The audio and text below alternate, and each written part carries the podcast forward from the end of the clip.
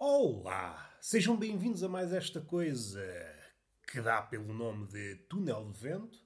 Fantástica demanda, miserável demanda, é incrível como este podcast tem ao seu cargo duas palavras diametralmente opostas. É fantástico e é uma miséria. É uma miséria fantástica. Pode ser, se vocês forem adeptos do oxímoro. pode ser fantástico, do mundo da fantasia, quando em vez também nos aventuramos para aí.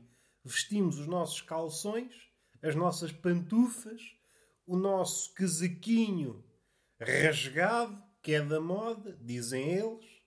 E eles quem são? Não façam perguntas. Pomos o nosso chapéu da Repsol. Não vamos comprar bonés a 50 euros só para ter um logotipo dessas marcas caras. Vocês tenham juízo. Se vos dão roupa, usem-na, se faz favor. O mundo está cheio de tralha. Não precisam de mais, está bem? Isto é um conselho que vos dou. Ah, já me passei da cabeça.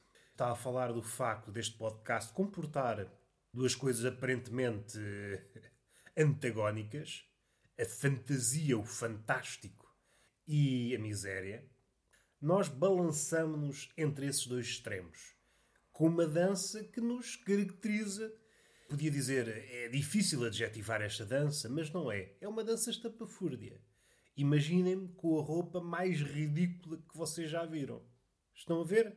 Já se estão a rir? Exatamente, é assim que eu me passeio por estas ideias. Estes fragmentos que pululam na minha cabeça. Coisinhas, coisinhas que brotam do cotidiano. E esse capítulo, como é de esperar, está um bocado abandonado. Nós, nós pessoas inermes, pessoas que foram afastadas do mundo. Éramos como aqueles velhotes que vão ver os jogos da bola, os jogos da bola nas distritais, e lhe perguntam: gosta da bola? Eu não venho cá pela bola, a minha equipa perde sempre. Eu venho é pelo convívio. E esse convívio, saindo agora da personagem do velho, é propício a que nasçam muitas historietas algumas delas passíveis de serem transplantadas para aqui. Com uma ligeira diferença. Eu normalmente não transplanto a história para aqui. O que sucede é que eu ganho ânimo ao ver essas histórias e depois tenho o depósito da imaginação cheio e posso andar aí como se fosse uma fada, com a minha varinha em riste, salvo seja, que é para não entrar na marotice, e ando a dar varinhadas, anda a dar varinhadas à espera que magia aconteça. Sem isso, sou uma pessoa mais pobre, tenho que pousar a minha varinha, a minha varinha de condão não tem, não surte efeito cá em casa, é uma casa blindada à magia, e tenho que contentar com outras coisas. Esquecemos o lado do cotidiano, o mais que conseguimos fazer é imaginar como é que as coisas estão. Mas como vocês sabem, nós, nos últimos quê? Sei lá, já não sei que ano é que é. Estamos em 2040? Já ninguém faz ideia, não é? Mas nos últimos tempos, os dias sucedem-se mais ou menos iguais. Está tudo mais ou menos igual.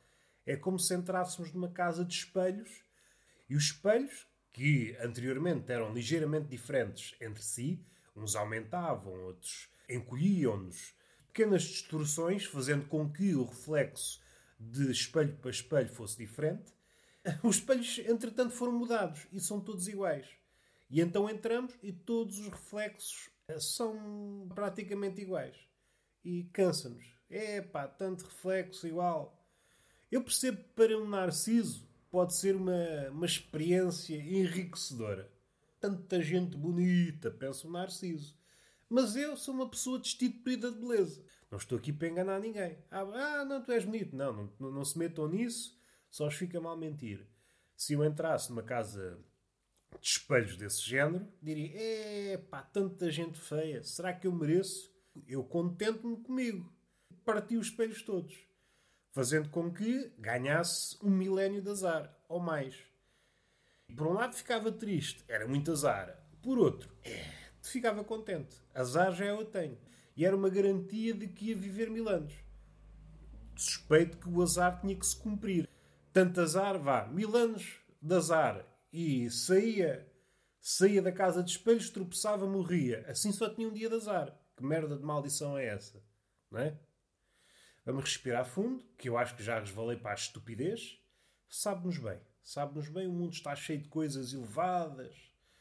Seja montanhas, seja empreendimentos humanos, grandes marcos da, da cabeça humana no que toca à arte e coisas desse género, livros. Como o Pacheco estava a dizer, essa livralhada. Encontro-me deitado. Hoje optei por não ter uma manta em cima. E aí não é a mesma coisa. Com uma manta em cima, muito aconchego. Está-se mesmo bem. Parece que estou sempre a minutos de adormecer. Para o podcast pode não ser muito agradável. Eu estou sempre ali a lutar. Ai, que eu vou dormir. Do vosso ponto de vista, se calhar até é bom. O que é que é melhor? Um gajo a falar ou um gajo a roncar? podcast decente, provavelmente, preferem uma pessoa a falar. Neste podcast, se calhar é preferível uma pessoa a roncar. Certamente, ah, se fosse a roncar, ouvia duas horas disto. Agora, como és tu a falar, não aguento mais que cinco minutos. Então já foram e agora já posso falar sozinho.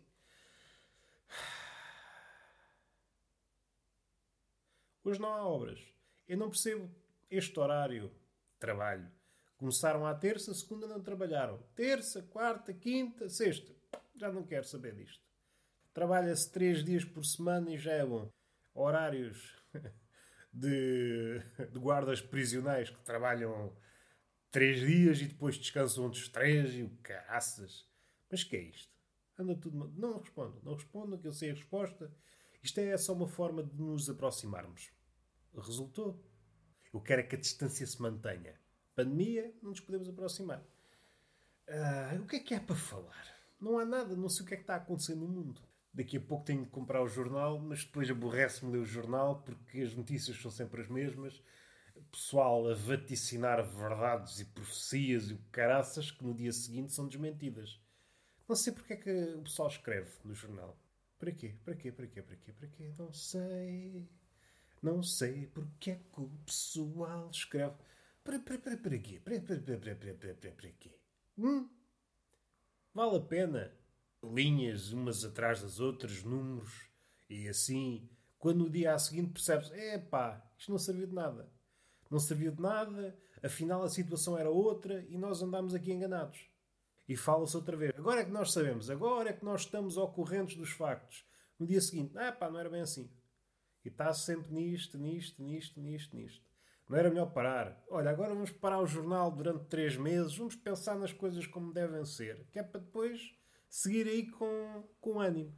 Ou só escrever quando, quando tínhamos alguma coisa para dizer. Há periodicidades, há jornais que são semanais, outros são diários. Não sei se ainda há jornais mensais, não sei se ainda há. Ou quinzenais, provavelmente, mas não serão aqueles que que tem mais projeção, até porque o jornal é uma desculpa para pôr publicidade. Ponham aí umas merdas, mas faz conta que aconteceu. É um suporte para a publicidade. Isto é válido para o jornal, para a televisão. É uma desculpa para ter mais publicidade. Jornal, televisão, rádio, internet, redes sociais. Nós estamos só a fazer número. Nós é só uma desculpa. Nós estamos ali porque precisam de pessoas para ver publicidade. O mundo, no fundo, o mundo contemporâneo, existe como desculpa para a publicidade. Se não houvesse publicidade, já tinham mandado isto ao ar. Levar isto mais a fundo.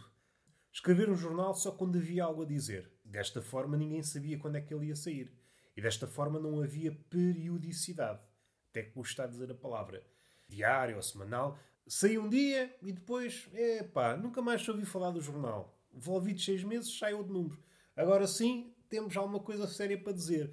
E escrever de uma forma poética. Não assim. Não bonita, mas também. Eu estava a pensar de uma forma concisa. O que sei disto são quatro linhas. É o que eu sei. Não vou alongar.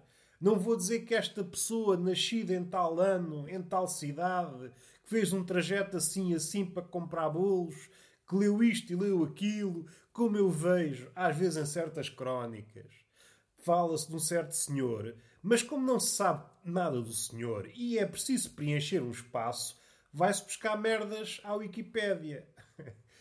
a fatos que não interessam nem ao Menino Jesus. E o Menino Jesus, como sabem, pratica o amor, está interessado em nós. Se ao menino Jesus não lhe interessa, quanto mais ao comum dos mortais que está desinteressado por tudo.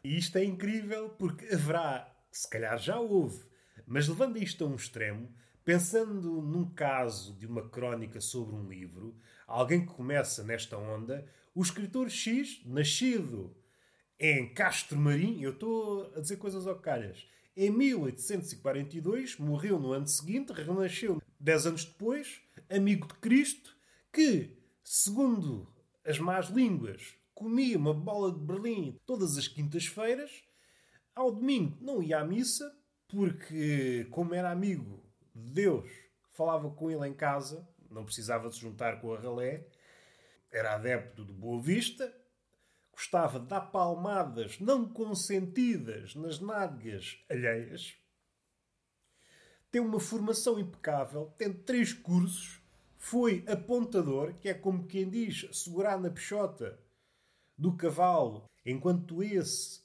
qual garanhão desajeitado, tentava emprenhar a égua.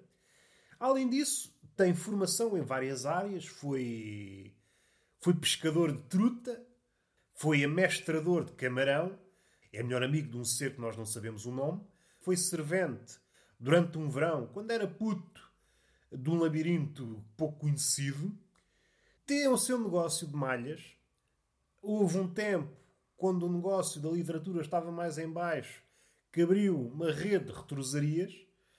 Tem uma taberna, tem uma taberna, que é um negócio que mantém, a par com a escrita, é um autor prolixo e simultaneamente um bêbado prolixo. Havia muito para dizer deste homem, mas nós não sabemos mais nada. Este homem acabou de escrever um livro. Tem um livro novo, do qual nós não sabemos o nome. E acabava assim. Era ou não era bonito?